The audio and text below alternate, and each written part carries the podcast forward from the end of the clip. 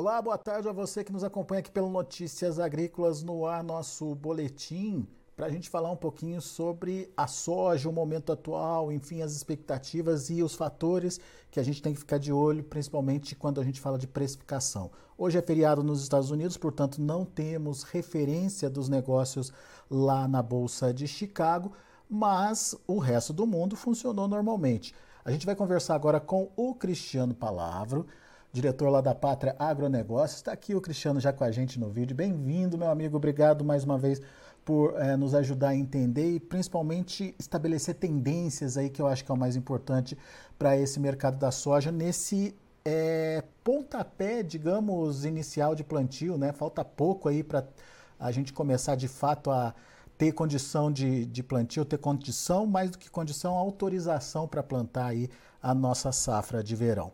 E eu queria entender esse, esse, esse dia de hoje, né? Na verdade, sem a referência de Chicago, como é que os mercados operaram e quais são os destaques na formação dos preços para a soja? É, conta para a gente, Cristiano. Realmente tivemos um dia mais lento hoje, né, Alexandre? A, a, falta da referência de Chicago deixou as empresas brasileiras em grande, na sua grande maioria, no caso da soja, fora de mercado hoje, sem colocar preços né, na, nas principais praças do país. No caso do milho, isso também foi realidade, apesar de que algumas empresas mais focadas no mercado interno estão nas compras hoje, mas a grande maioria delas fora de mercado. Sem Chicago, então a gente acaba olhando para outros indicadores, para outros mercados, né? Começo falando da Ásia, principalmente. Hoje na bolsa de Dalian, na China, tivemos boas altas para o complexo soja, em especial para a soja grão, que subiu um pouco mais aí de 1,3%, puxada principalmente pelo farelo, que também subiu aí quase 1,4% hoje. O óleo teve um dia mais estável, subiu, mas subiu bem pouco, 0,1% lá na referência, trazendo para o dólar, né? É, e esses sinais da Ásia dão até um, um, sentimento aí de que a semana pode começar com alguma sustentação também em Chicago.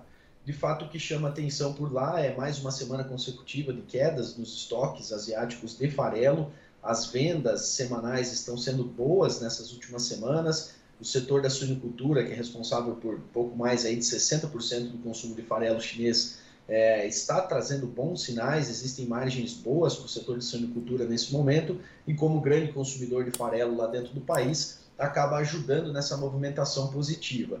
Então, de fato, nós temos aí o mercado mais focado hoje no lado da demanda, é, lembrando que já estamos aí na reta final da definição do potencial produtivo para a soja norte-americana.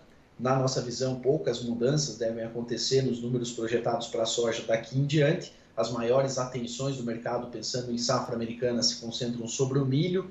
Para a soja, acredito que já é um ponto pacífico do mercado aí de que realmente teremos uma safra positiva por lá, com números muito próximos da atual projeção do SDA, que gira ali em torno de 124 milhões de toneladas. Em termos de oferta, as atenções, como você mesmo colocou, Alexandre, já começam a migrar aqui para o Brasil. Estamos a menos de 10 dias, vamos dizer assim, do, do início do plantio no Mato Grosso, Mato Grosso do Sul, é, Paraná até um pouquinho antes. E o que a gente vê é que as chuvas já estão chegando há alguns dias no sul do Brasil. O Paraná, se assim os produtores decidirem, já vai ter condições hídricas até interessantes para o início do plantio, já no começo da janela.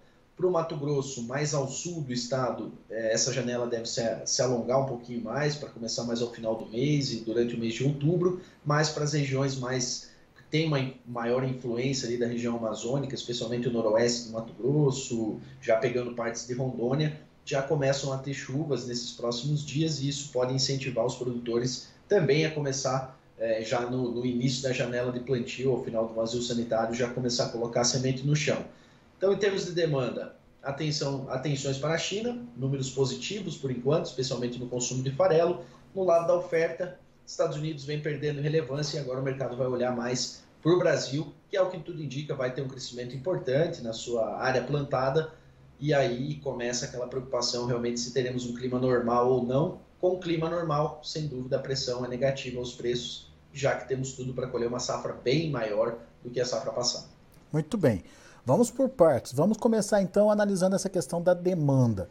É, você bem pontuou essa retomada do mercado interno uh, lá na China por conta da, da, da, questão da carne, por conta da redução dos estoques de farelo.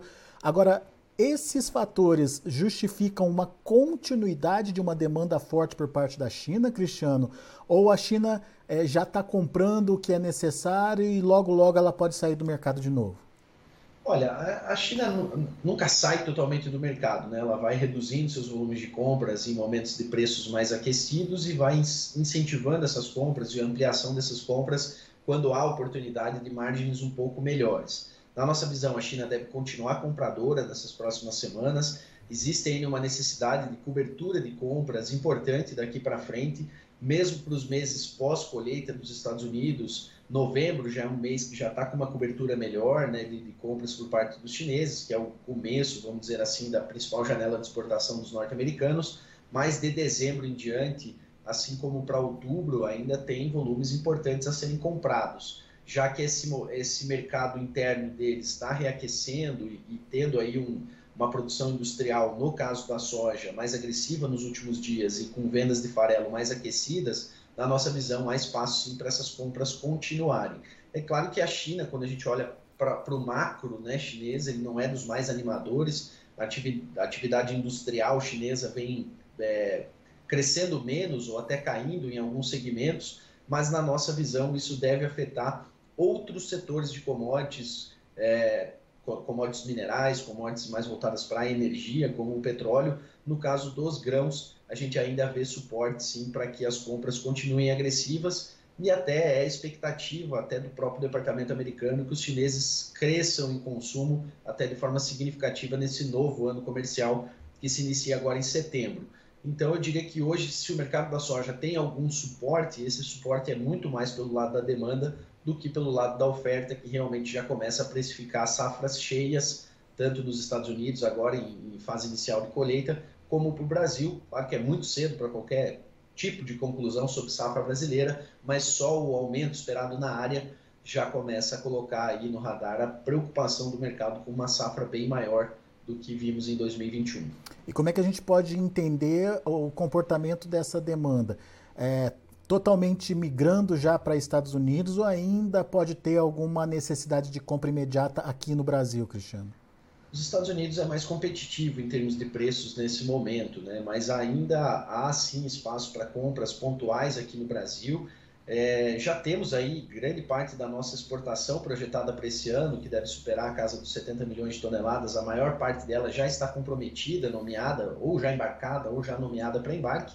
Tem pouco aí para ser pouco para novas compras, vamos dizer assim, para exportação no radar daqui para frente. As nossas indústrias devem se manter firmes aí para segurar o grão aqui dentro do país, até porque nós vamos ter um processamento aí superior a 48 milhões de toneladas esse ano.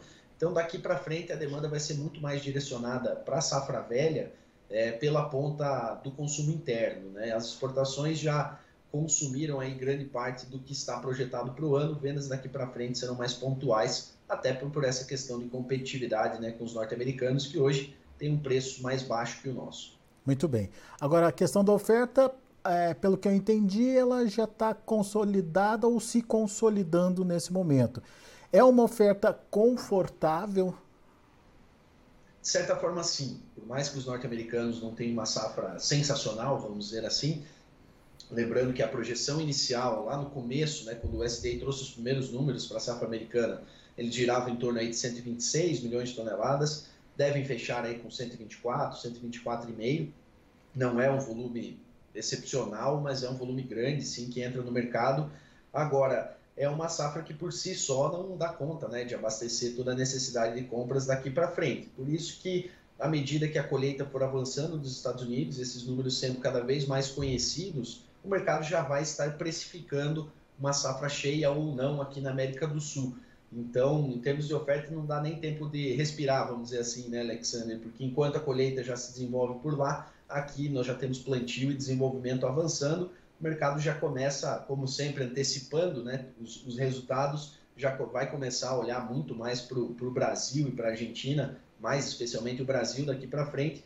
Então, realmente, nesse momento, não é uma safra grande que entra nos Estados Unidos, mas o mercado já vai começar a precificar o futuro e o futuro agora é quanto vai sair dos campos brasileiros e argentinos daqui para frente. Por falar em Argentina, a Argentina está tentando se movimentar lá para é, tentar promover as exportações deles, né, Cristiano? É, o que está acontecendo por lá e, e, qual é a eficiência aí, a, da medida que está sendo tomada, na sua opinião? Bom, nos últimos meses a gente tem visto, os produtores argentinos bastante restringindo muito o avanço de vendas, né? no caso da soja principalmente, no caso do milho até as vendas estão próximas aí do ritmo normal, é, isso até por alguns fatores, os impostos né, de exportação sobre o milho são bem menores né, do que no caso da soja, mas é claro que a grande demanda da Argentina é para o seu mercado interno, para o seu processamento interno, que depois vai se converter em exportações de farelo e óleo, né, exportações dos derivados.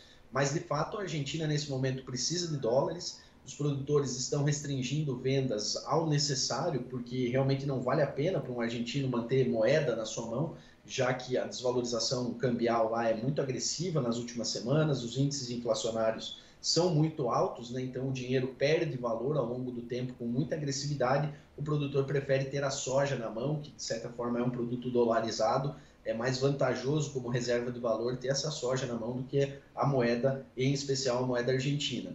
Pensando nisso, o, o novo super-ministro da Economia lá da Argentina propôs a criação de um câmbio, um câmbio paralelo, digamos assim, um câmbio diferente do câmbio oficial para os produtores rurais. É um câmbio que vai girar entre 30% a 40% acima da cotação oficial, tentando incentivar que esses produtores voltem às vendas e realmente tragam dólares para dentro do país, até porque a Argentina tem grandes captações aí com FMI e outros fundos, né, que precisam ser honrados.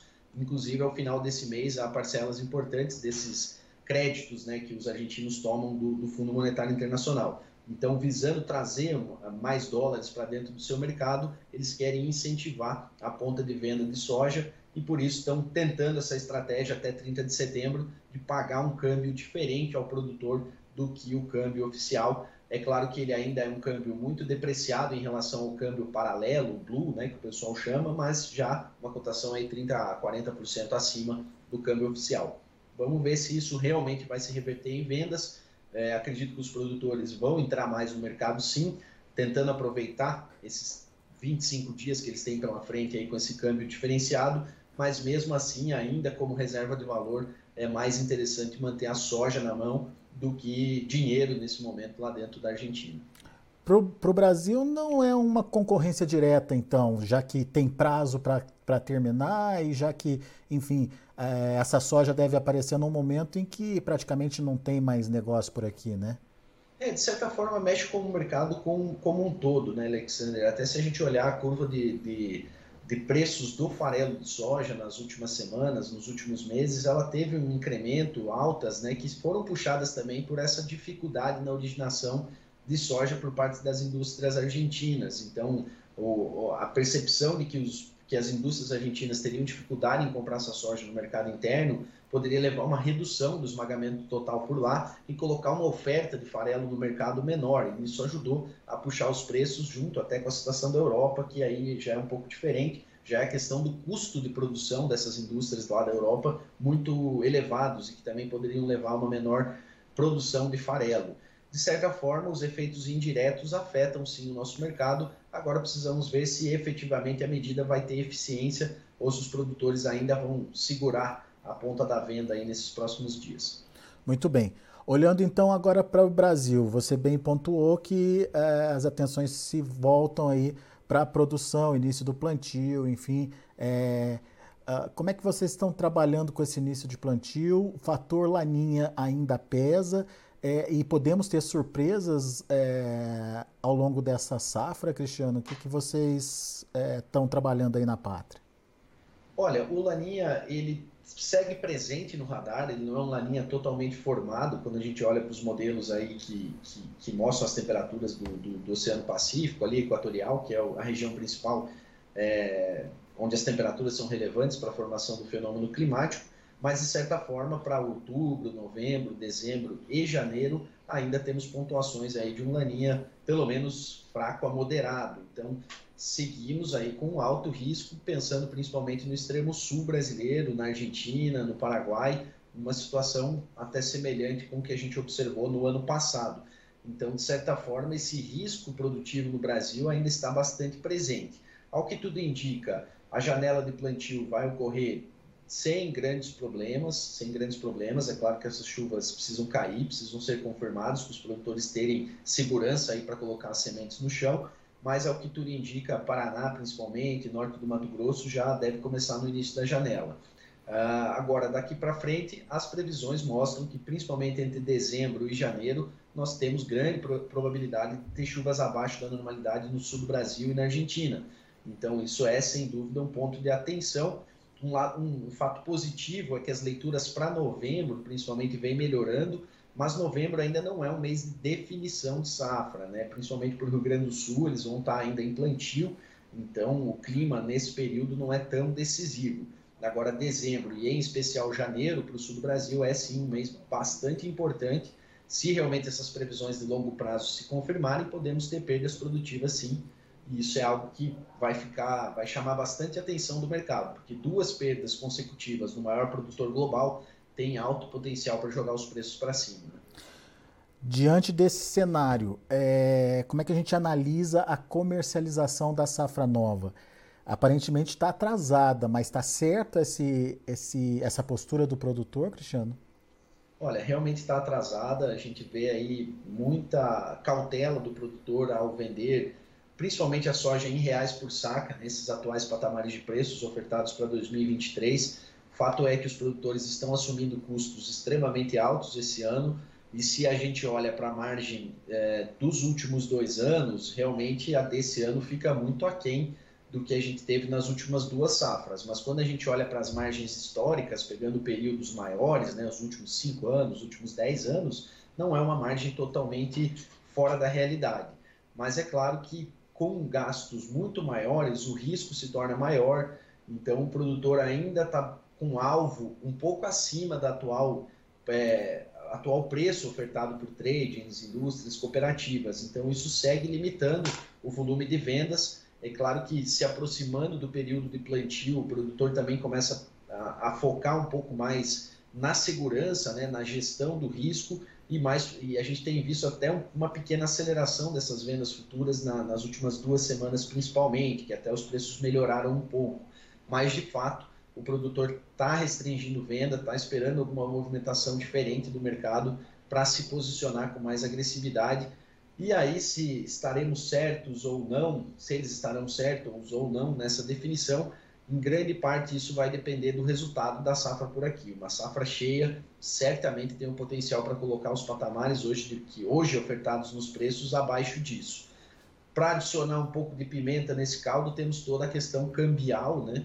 que também está longe de ser uma tendência retilínea, né? principalmente que tem esse fator eleitoral que pouco ainda tem mexido com o mercado, mas de fato, é, principalmente em termos de uma continuidade do governo brasileiro atual, há uma tendência de, de um dólar mais pressionado frente ao real daqui para frente, até porque nós temos aí uma consistência fiscal boa no radar brasileiro daqui para frente, temos obtido superávites aí na, nos gastos públicos, temos uma inflação já caminhando bem abaixo do que eram há dois, três meses atrás, os números do PIB crescem semana após semana, então, indicadores positivos para a economia brasileira, em sinalizando uma continuidade na gestão econômica, tem um alto potencial para colocar esse dólar um pouco abaixo. Então, uma soma de uma safra cheia com um dólar menor seria bastante danoso aos produtores. Então, muitas vezes o preço que hoje não é interessante pode se tornar bem menos interessante lá na frente.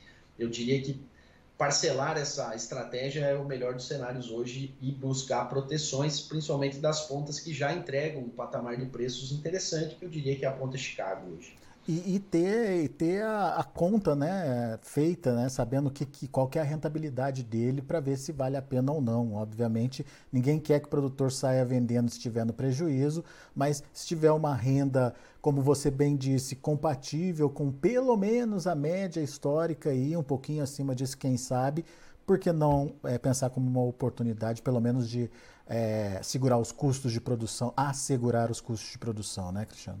Sem dúvida, Alexander, sem dúvida. O produtor tem que tirar um pouco do radar essas margens dos últimos dois anos, né? Elas foram um pouco fora da curva, vamos dizer assim, porque pegaram uma ascensão dos preços das commodities antes da ascensão do, dos custos, né? Agora o cenário se inverte um pouco e realmente quando a gente olha para os fundamentos básicos de oferta e demanda, em termos de se tivermos uma safra normal aqui na América do Sul, nós vamos ter um incremento de estoques para o ano que vem isso justificaria Chicago, por exemplo, trabalhar numa banda um pouco mais baixa. E isso, sem dúvida, por si só já coloca um risco nessa, nessa comercialização. Então, aceitar margens um pouco menores nesse ano é um fato. Infelizmente, é um fato. Boa. Cristiano Palavra, meu amigo, obrigado, viu, mais uma vez por estar aqui com a gente, nos ajudar a entender o mercado. Volte sempre. Muito obrigado pelo convite, uma ótima semana a todos. Até mais. Até a próxima. Tá aí, Cristiano Palavra, Pátria Agronegócios aqui com a gente, traduzindo um pouquinho das expectativas desse mercado.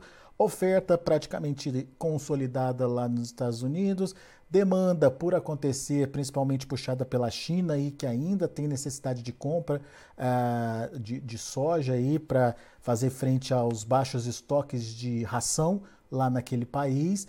E é, a Argentina tentando voltar ao jogo aí com uma mudança cambial por lá, é, tentando é, participar melhor desse mercado aí, principalmente quando a gente é, pensa que a Argentina é um grande produtor de farelo e óleo de soja. Bom, é, vamos ver os preços, mas só para a gente ter como referência. Hoje, como eu disse, não tem é, negócios lá em Chicago. Mas vamos entender como é que o mercado encerrou na última sexta-feira, só para a gente ter como referência. Olha aí, setembro fechou a 15 dólares e 10 centes por bushel, o novembro 14 dólares e 20, o janeiro 14 dólares e 25 centes por bushel e o março 14 dólares e 28 centes por bushel. Vamos ver o milho também. Setembro 6,69, dezembro 6,65, março 6 dólares e 71 centes por bushel e o maio 6 dólares e 72 centes por bushel. E para finalizar, o trigo. Para setembro, 7 dólares e 93 centes por bushel. Para dezembro, 8 dólares e 11 centes por bushel.